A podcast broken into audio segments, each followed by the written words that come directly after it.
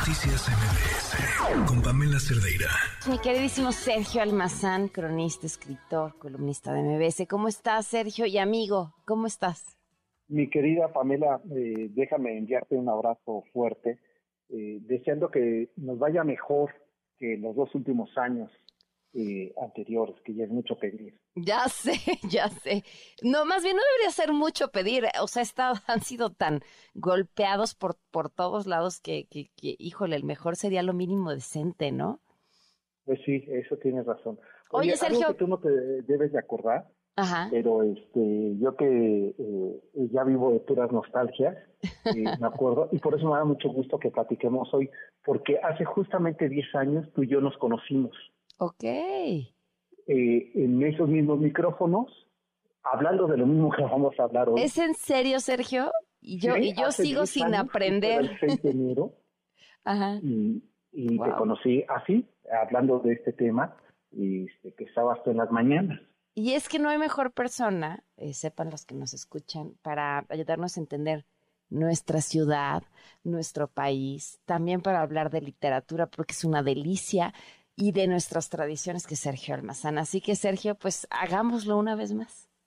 Me parece muy bien. Bueno, mira, voy a hacer un poquito de trampa porque es verdad, vamos a hablar sobre esta fiesta católica de la Epifanía, que significa la iluminación, y que tiene que ver con una muy vieja tradición de más o menos el año 380, 400 antes, eh, perdón, después de Cristo, cuando se institucionaliza en la religión católica esta fiesta de la iluminación, esta eh, adoración de los reyes, el Día de los Reyes, como nosotros le llamamos, que justamente corresponde a eso que ya todo el mundo conocemos y hemos escuchado, la visita de los magos de Oriente, eh, que eran estos. Eh, eh, estos magos no es como en la tradición que nosotros ahora eh, tenemos en nuestro imaginario colectivo de esos personajes que de una chistera sacan un conejo mm. o este o aparecen y desaparecen eh, palomas, no tiene que ver nada con eso, significaba grandes científicos de Oriente que se dedicaban a ver las estrellas y la luna,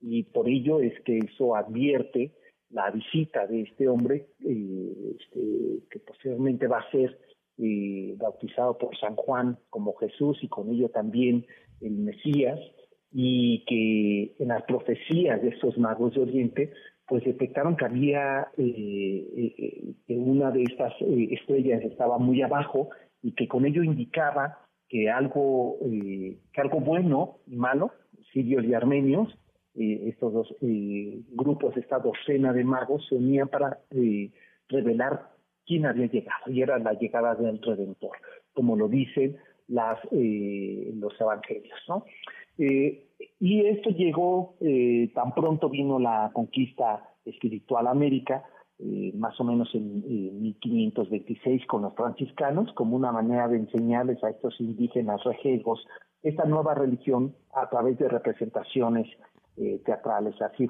fueron las pastorelas y posteriormente eso de los reyes magos.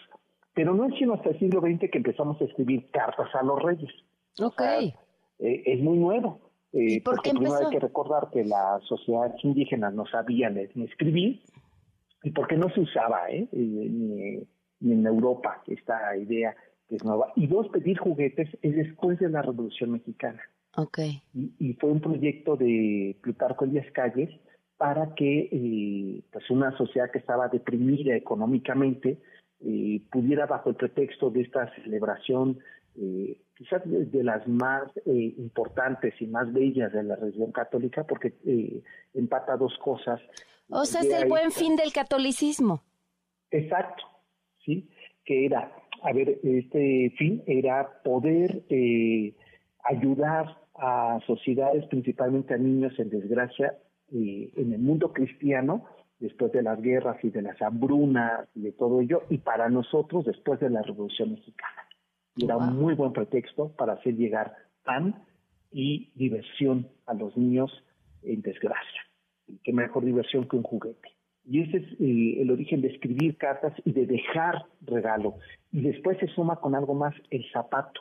Y fue una eh, gran convocatoria para dejar para el zapato que ya no se usaran, que quedaran ya pequeños para los de la casa, eh, y dejarlos eh, fuera de casa, en las, este, ah. Eh, en las ventanas, eh, junto con algún regalo o algún Para que los pudiera tomar quien los necesitara. Exacto. Entonces me parece que es una tradición bellísima que tiene como origen una enorme crisis y que fue una manera, como siempre, de la sociedad civil organizada de poder contribuir al bienestar colectivo.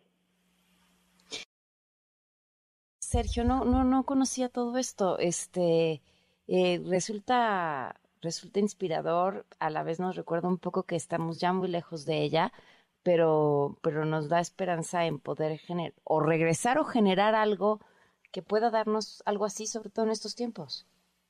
Y yo creo que además nos ayuda también a, entender que el pasado siempre nos vuelve a pasar, mm. que esta idea que tenemos de hoy que vivimos estas crisis, pero claro, porque nosotros no vivíamos hace 100 años que vivían nuestros eh, bisabuelos o nuestros abuelos y que les tocó esas crisis por revolucionarias y que tuvieron que enfrentar situaciones como estas. O hace 500 años, cuando llegaron los españoles con la viruela, una crisis sanitaria y que a nosotros ahora nos apabulló, así como a los indígenas en ese momento.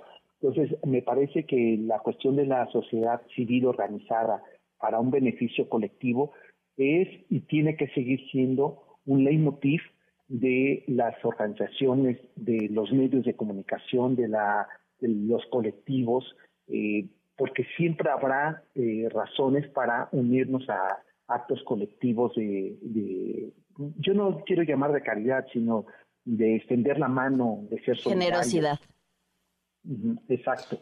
Y junto con ello, antes de, que me des el cortón, este, eh, quiero también recordar algo muy importante con esta fecha, el de enero y sobre todo para México, porque un 6 de enero eh, de 1536 eh, se inauguró el primer colegio de América el colegio para nobles indígenas, el colegio de Santiago de Tlatelolco de Santa Cruz, y que el edificio sigue ahí, y que ahí se escribieron las más importantes obras, se diseñó el primer eh, plano que tuvo México en época novohispana, en toda América. Entonces, imagínate lo importante que fue y decidieron que se inaugurara eh, un 6 de enero, Día de la Epifanía, es decir, Día de la Iluminación, porque consideraron este colegio como el punto para iluminar eh, se enseñaba ahí derecho, se enseñaba medicina, se enseñaba latín, se enseñaba la religión católica y a su vez los indígenas nobles le enseñaron a los franciscanos a hablar náhuatl,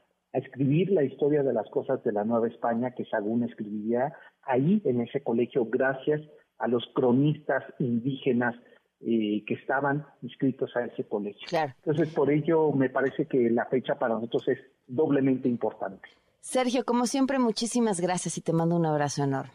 Eh, otro para ti y felices nuestros 10 años y que vengan 10 años más. Igualmente, buenas noches. Buenas noches. Noticias MBS